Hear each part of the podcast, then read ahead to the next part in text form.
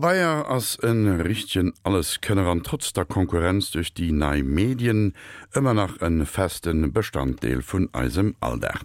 Allerdings scho lang ihr de Pabayer Fond gouf ass schriftlich Madeni kommuniceiert ginn, an net hue den Bibliotheken ugelecht mat Informationune fir die näst Generationioune nach Ste gemeselt, op Lehmtafeln gedrigt oder op Papyrus an Pergament geschrieben. De Pabaier awer huet schließlich all die Äner Schriftdreher verdrängt, so déi, die vun Natur aus méi resistent waren. Den zweten Deel vun der Angelika Tomé hireer Serie iwwer den Pabaier. In der frühen Antike ließen Herrscher ihre chlorreichen Taten in Stein meißeln. Eine Tradition, die über Jahrtausende fortgeführt wurde. Bis heute wird die Erinnerung an Personen und Ereignisse durch steinerne Abbilder und Inschriften wachgehalten. Denkmäler aus Stein trotzen Feuer und Wasser, und wenn sie nicht von menschlicher Hand gezielt zerstört werden, können sie große Zeiträume überdauern. Die Inschriften legen Zeugnis ab von besonderen Vorkommnissen und erlauben es den nachfolgenden Generationen, dass sie sich ein Bild davon machen können, wie die Welt lange vor ihrer Zeit aussah. Doch ohne Schrift keine Inschriften. Erst als die schriftliche Kommunikation einsetzte, konnten Informationen über Kultur und Geschichte tradiert werden, vorausgesetzt, dass die Schriftträger erhalten blieben, wie zum Beispiel die Königssteine der frühen Antike. Aber Stein ist schwer, unhandlich und schwierig zu beschriften. Stein taugt nicht für den täglichen Gebrauch. Tontafeln eignen sich dafür schon wesentlich besser. Die ältesten Tontafeln stammen aus Mesopotamien, wo die Sumerer etwa 3500 vor Christus die Keilschrift, die älteste Schrift der Welt entwickelt hatten. Auf den Tontafeln wurden so profane Dinge wie Steueraufforderungen und Verwaltungsangelegenheiten festgehalten. Sie dienten für Briefwechsel, als Karten, Schuldscheine und Besitzurkunden. Die Keilschrift wurde mit einem Holzgriffel in die feuchten Tontafeln gedrückt. Anschließend wurden die Tontafeln in der Sonne getrocknet. Wichtige Dokumente wurden gebrannt und in Archiven aufbewahrt. Auf diese Weise blieben viele Informationen bis heute erhalten. Unter anderem auch das älteste literarische Dokument der Weltgeschichte, das Gilgamesch-Epos, das Mitte des 19. Jahrhunderts wiederentdeckt wurde. Tontafeln sind ebenso wie Stein aus anorganischem Material und können sogar Feuersbrünste überstehen aber ungebrannte Tontafeln konnten befeuchtet und danach neu beschriftet werden. Texte konnten ausradiert und gefälscht werden. Die Tontafeln, die von Mesopotamien bis in den Mittelmeerraum verbreitet waren, dienten noch bis zur Zeitenwende als Beschreibstoff in Vorderasien, obwohl es inzwischen längst neue gab.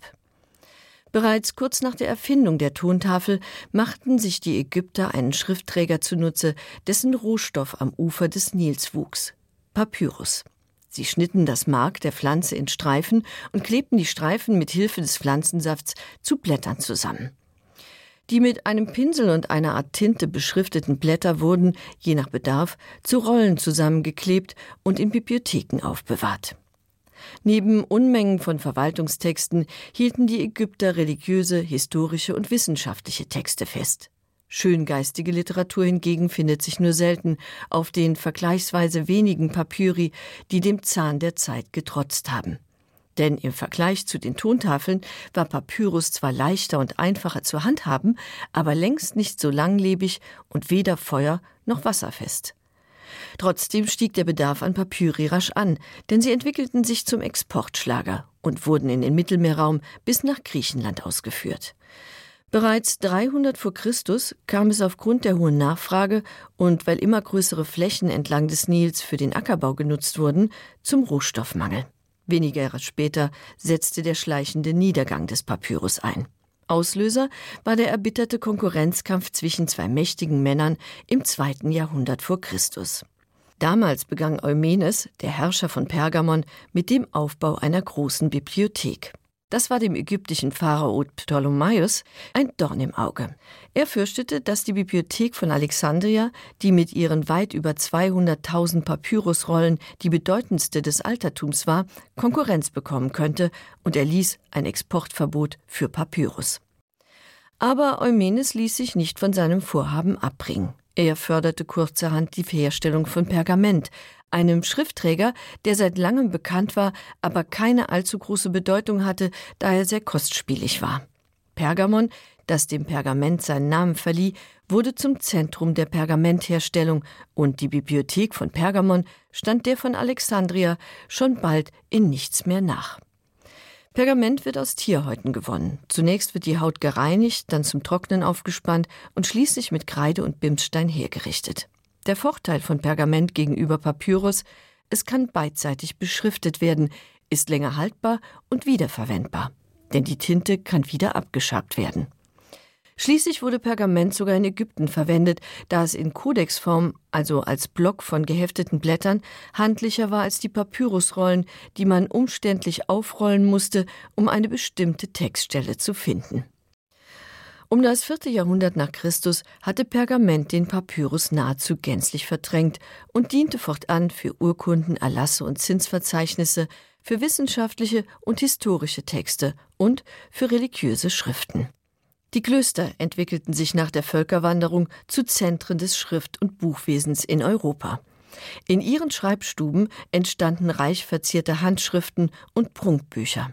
Dokumente von unschätzbarem Wert, die Normalsterbliche früher nie zu Gesicht bekamen und die heute bestenfalls in Ausstellungen präsentiert werden, weil sie so rar und deshalb kostbar sind. Nicht nur Kriege und Naturkatastrophen haben die einstigen Bestände drastisch dezimiert.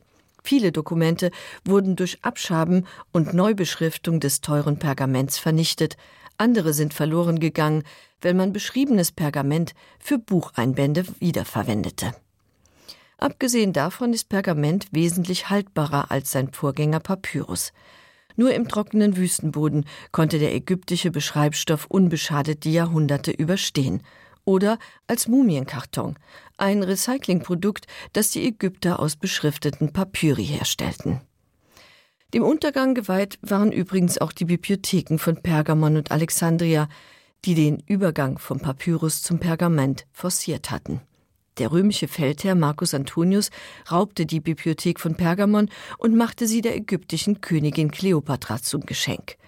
Kleopatra stockte mit den Büchern aus Pergamon die Bibliothek von Alexandria auf, die in den folgenden Jahrhunderten religiösen Fanatikern, sowohl Christen wie auch Muslimen, zum Opfer fiel und durch mehrere Bücherverbrennungen schließlich komplett vernichtet wurde. Andert war d'Angelika Tomé mam zweten Deel vun hireer Serie iwwer den Papaier.